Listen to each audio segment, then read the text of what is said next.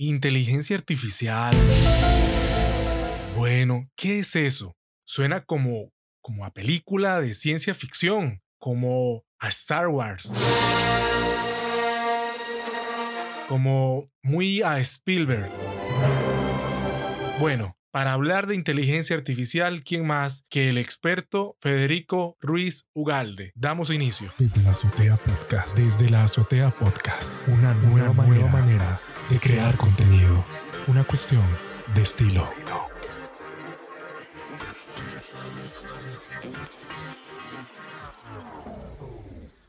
Hemos estado escuchando de esta nueva revolución que estamos viviendo y que se relaciona con el tema de inteligencia artificial. Usted es experto en esta área, tiene toda la autoridad, todo el conocimiento para ayudarnos a comprender mejor qué es todo esto que está ocurriendo. Federico, y que le pueda explicar, que le pueda ah, ofrecer al oyente una explicación de qué es la inteligencia artificial. Eh, mi nombre es Federico Ruiz y bueno, yo tuve la oportunidad de, realizar mis estudios doctorales en la Universidad Técnica de Múnich, en Alemania. Ahí fue donde tuve, he tenido el contacto más importante en, esta área de inteligencia artificial. En particular, mi concentración ha estado más orientada a robótica. Claramente hace uso eh, fuerte de inteligencia artificial. Para contestar tu pregunta, ¿qué es inteligencia artificial? Eh, tal vez importante es contestar la, la pregunta de qué es inteligencia primero.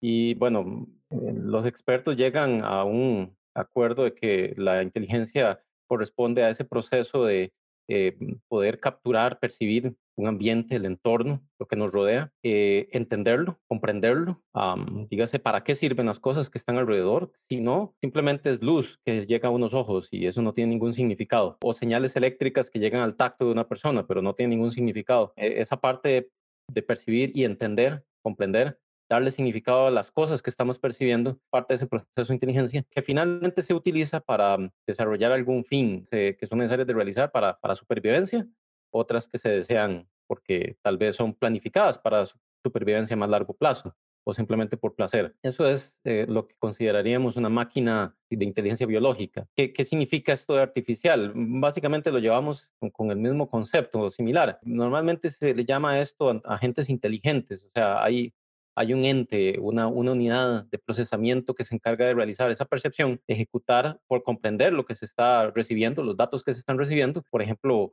dígase eh, audio, que una persona le está dando instrucciones a una máquina, ¿verdad? O que está viendo, está percibiendo, está eh, conectado tal vez a la cámara de un carro y detectando si hay vehículos o biciclistas o peatones cruzando una calle. Y una vez que se detecta, se comprende qué son esos píxeles, ¿verdad? Que son simplemente colores, y se comprende que son personas o que son vehículos o que son otros, otros entes inteligentes en el ambiente, o animados o no animados, y comprender esa diferencia, eh, la máquina puede tomar decisiones. Normalmente, por el momento, se habla de decisiones que son instruidas por un humano, ¿verdad? no instruidas por él mismo, como una máquina decirle, eh, lléveme al palí, ¿verdad?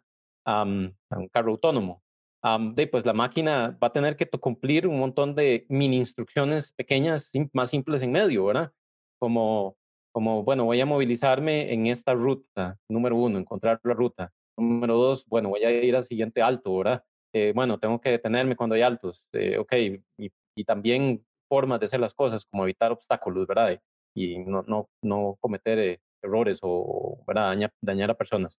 Entonces, todo eso está incorporado dentro de, la inteligencia artificial. Y, y, la inteligencia artificial tiene muchas áreas, muchas áreas distintas, ¿verdad? Que algunas de esas han entrado inclusive en colisión la inteligencia artificial múltiples veces ha prometido y ha creado grandes expectativas, han desilusionado múltiples veces, lo que se le llamaron los inviernos de la inteligencia artificial, ¿verdad? que normalmente rebotan con otros veranos de inteligencia artificial.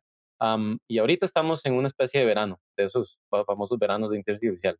La gente, hay muy buenas expectativas y hay resultados que las están apoyando, ¿verdad? Podríamos hablar de que existen niveles dentro de la inteligencia artificial. Según el fin, el uso que se le dé. No es el mismo el que utiliza Amazon, ¿verdad?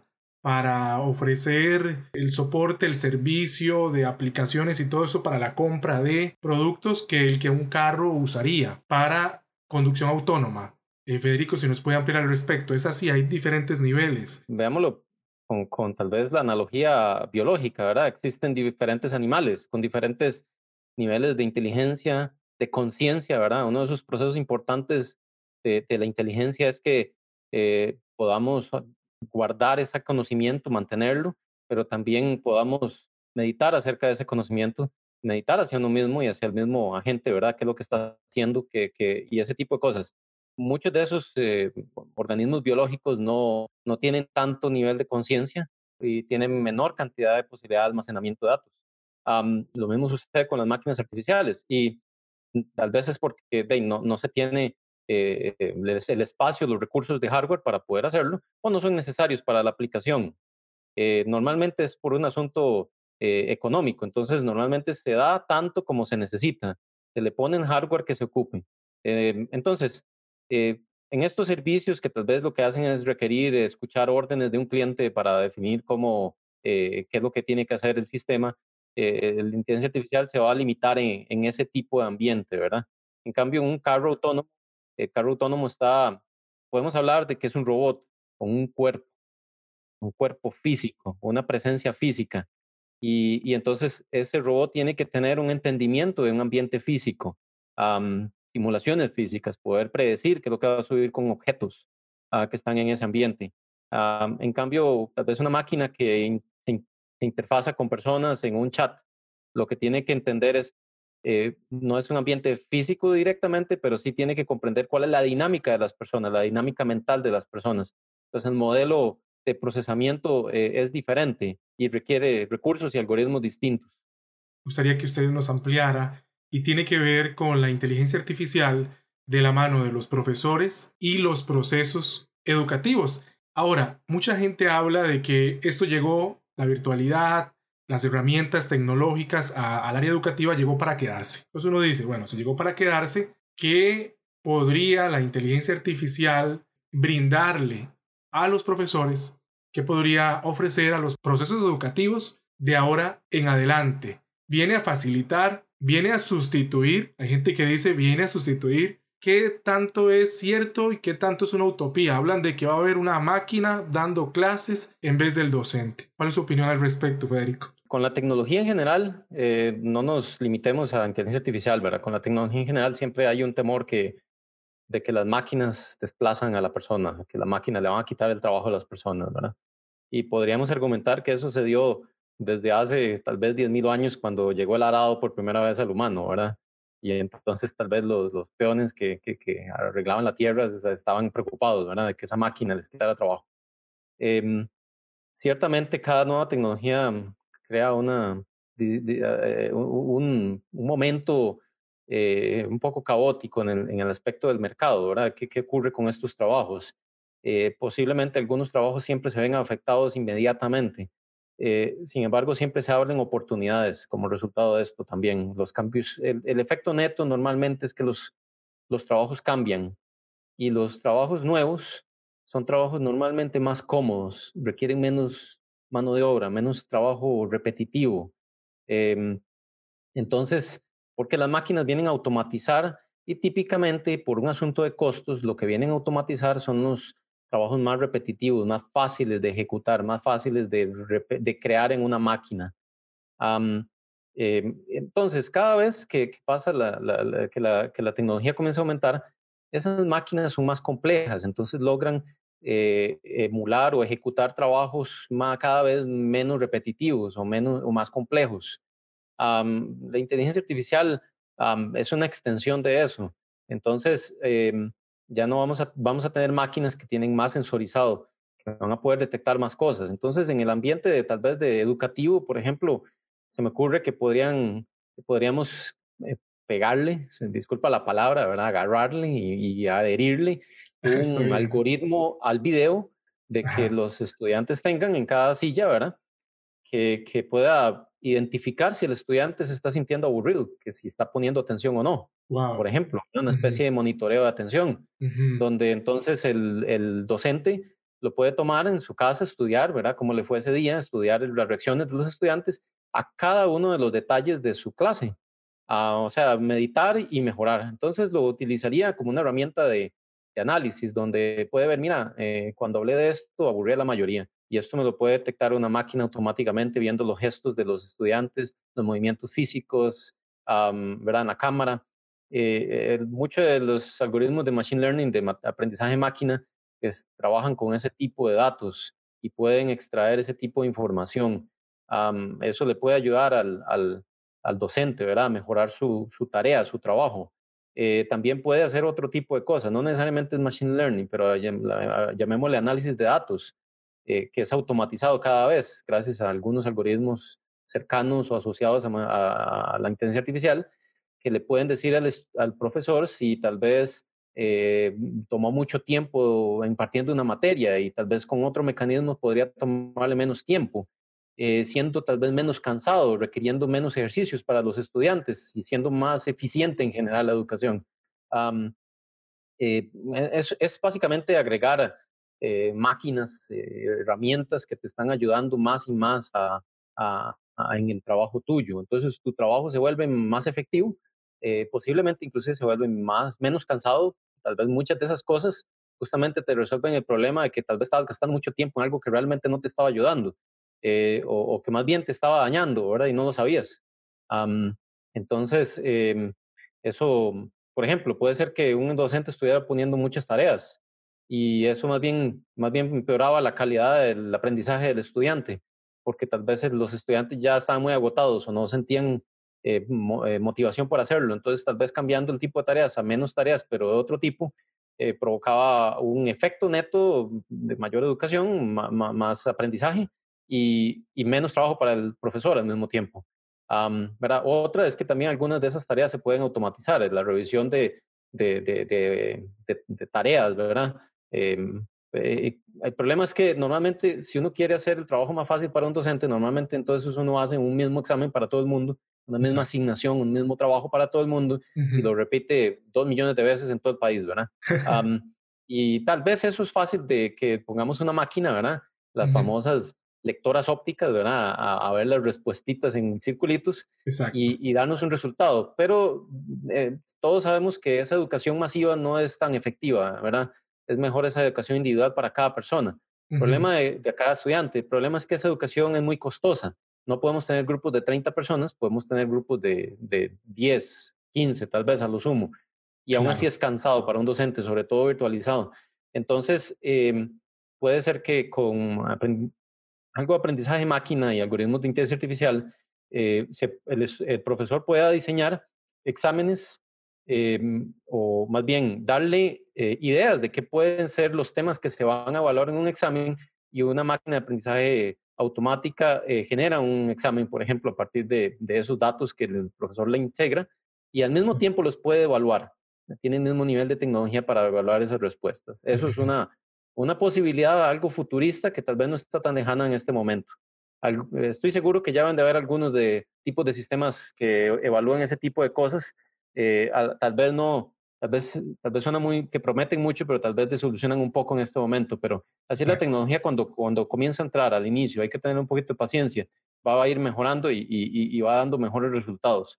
Entonces, el temor de que el docente clásico desaparezca, sí, claro, porque esa forma de, de, evaluar y la forma de, de, construir exámenes puede ser que le parezca muy, muy retrógrada algunos profesores, eh, muy contra de lo que siempre han hecho algunos profesores, y ellos dirían, es que eso no es educar, a lo está haciendo la máquina el trabajo, ¿verdad? Exacto. Vendrán otros profesores nuevos que van a tener que, que, aprender y no solo, tal vez eso, no solo tener, yo creo que van a encontrarlo como un amigo, ¿verdad? Esas herramientas que le van a ayudar y le van a permitir, eh, no necesariamente vamos a tener menos docentes, pero vamos a tener mejores estudiantes, van a tener mejores mejor educación, mejores evaluaciones, mejores ejercicios, mejores herramientas de, de, de, educativas durante las clases.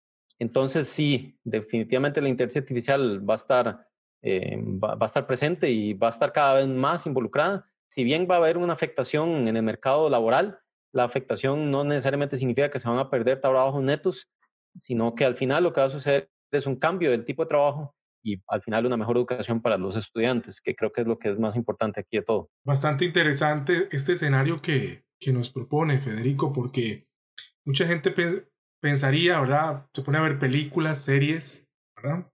Videos y ve el futuro a, a, ya no una persona ahí al frente del grupo, de frente de la clase, sino la gente viendo una pantalla, un asistente virtual interactuando con ellos. eh, dando respuestas, pero usted nos presenta un escenario sin dejar de lado completamente a la persona, sino un, un complemento, me imagino que de manera gradual. Ahí es donde quiero ir al siguiente punto y es cómo podemos educar para los retos del futuro que vienen de la mano de la inteligencia artificial. Ese es un excelente tema y, buenísimo que lo, que lo estén preguntando.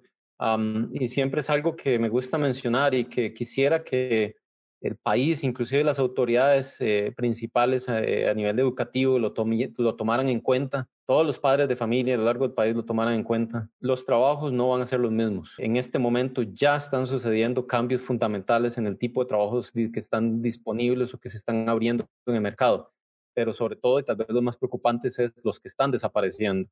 Exacto. Sí, todo tipo de trabajo repetitivo, manual, eh, ok, llamémosle trabajo fácil, eh, está desapareciendo.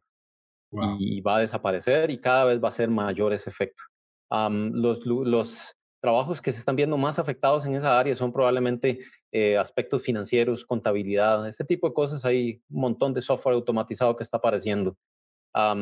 y lamentablemente existe una gran cantidad de personas que se eh, formaron en esa área para, para tomar un trabajo como contadores, como gente que maneja números, finanzas, y estas son unas áreas donde se están eh, mm, reemplazando personas por, por algoritmos a una velocidad eh, increíble.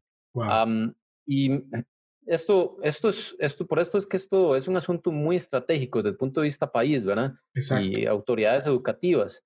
Si no toman acciones rápido, de inmediato, y esto es un asunto urgente, vamos a tener una población eh, que va a estar preparada para cosas que no, están, no, no van a estar disponibles.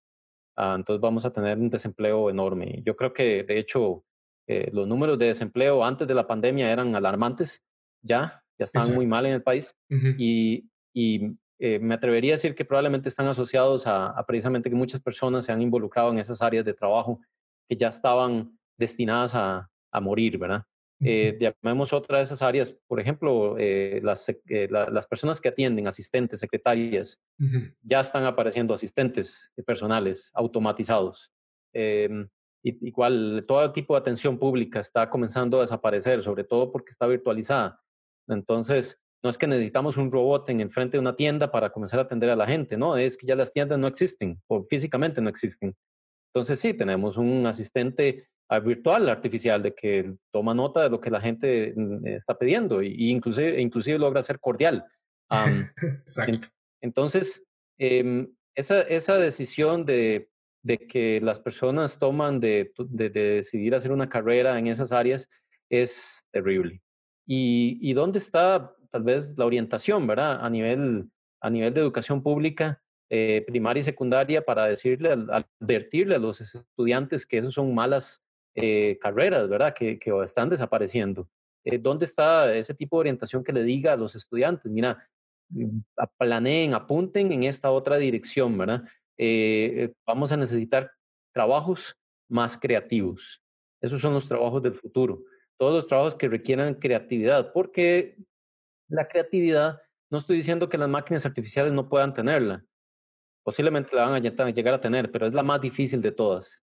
Y si la tienen, va a estar siempre con problemas. Entonces siempre va a tener que haber un humano revisando los resultados de, una, de un proceso creativo artificial. Entonces, los, los, en mi opinión, el trabajo del futuro, los trabajos del futuro son los trabajos creativos. y los trabajos creativos requieren, requieren, son los más difíciles de educar, ¿verdad? Eh, los estudiantes que, que, van a ir a trabajar a trabajos creativos son, son trabajos complicados, ¿verdad? De todo punto de vista, ¿verdad? Em, personas que están trabajando en actuación o, o en, em, ¿verdad? Este tipo de trabajos que son más creativos, ¿verdad? Tal vez se pensaba que, que antes costaba mucho en artes, ¿verdad? Tomar trabajos, pero tal vez en el futuro sean los trabajos más difíciles de reemplazar por máquinas, ¿verdad? pero tomar en cuenta de que eh, esos trabajos que, que van a revisar de manera creativa los procesos más difíciles que las máquinas no logren son esos trabajos a los que hay que tomarle mucha atención. Y entonces, no solo es un asunto de orientación hacia los estudiantes, ¿verdad? Como decirles, mira, tengan cuidado con estos trabajos que probablemente van a desaparecer y estos otros están emergiendo, sino que eh, la educación pública eh, necesita eh, cambiar también su currículum, ¿verdad? A qué áreas se le tiene que dar más importancia, ¿verdad? A las ciencias, a las artes, probablemente hay que darles un empuje importante, ¿verdad? a los procesos sociales dentro de la educación va a tener que dársele un empuje importante. Em, a todas esas cosas que las máquinas les cueste desarrollar por sí mismas, debería ser donde la educación debería ir, este, orientada desde ya. yo me atrevería a decir desde hace 10 años, en realidad. Y, entonces, em, ahorita vamos a ver un proceso donde, donde van a haber muchos años de, una mala, de una muy alta, eh, eh, muy alto desempleo precisamente por este problema. Y yo no he visto todavía las autoridades realmente alarmadas por este, por este tema y deberían de estar alarmadas, al menos en Costa Rica, que no he visto muchos cambios en la dirección de, de tratar de, de, cambiar la, la, orientación de la educación a algo más creativo se sigue concentrando mucho en, producir eh, personas o estudiantes que sean un poco maquila para empresas y mm, para fabricación, ¿verdad? Eh, llamémosle call centers inclusive, que también van a desaparecer. La gente está muy emocionada por los call centers. Eh, los call centers están destinados a desaparecer por esa misma razón. No necesariamente desaparecer, pero va a pasar de 200 personas a, a 20. Las 200 personas 180 van a ser máquinas y 20 es para los casos que las máquinas no puedan trabajar. Entonces, eh, mm, ese, esos trabajos que parecían haber salvado el país era muy momentáneo. ¿Y dónde está el reemplazo? ¿verdad? ¿Dónde están los técnicos que crean algoritmos o mejoran el tipo de aprendizaje de máquina que, que alimenta esos call centers automatizados? ¿Dónde está ese tipo de, de formación? ¿verdad? Yo creo que, que, ni siquiera se sabe que se necesita, ¿verdad? y, tal vez eso es lo que a mí me alarma mucho más de, de, toda esta situación, ¿verdad? Increíble. Entonces, sí, en e, esta, la respuesta tal vez a este tipo de, de, a la pregunta que hiciste es un poco de alarma, de urgencia, de actuar ya, ¿verdad? Que se necesita hacer un cambio en este momento. Porque estamos diseñados con el material necesario para hacerte buena compañía. Desde la azotea. Mucho más que un podcast. Es realmente sorprendente lo que la inteligencia artificial va a hacer en el mundo, cómo va a transformar la forma en que conocemos hasta hoy lo que es la vida. Así que los invito a estar atentos a la segunda parte de esta entrevista sobre inteligencia artificial.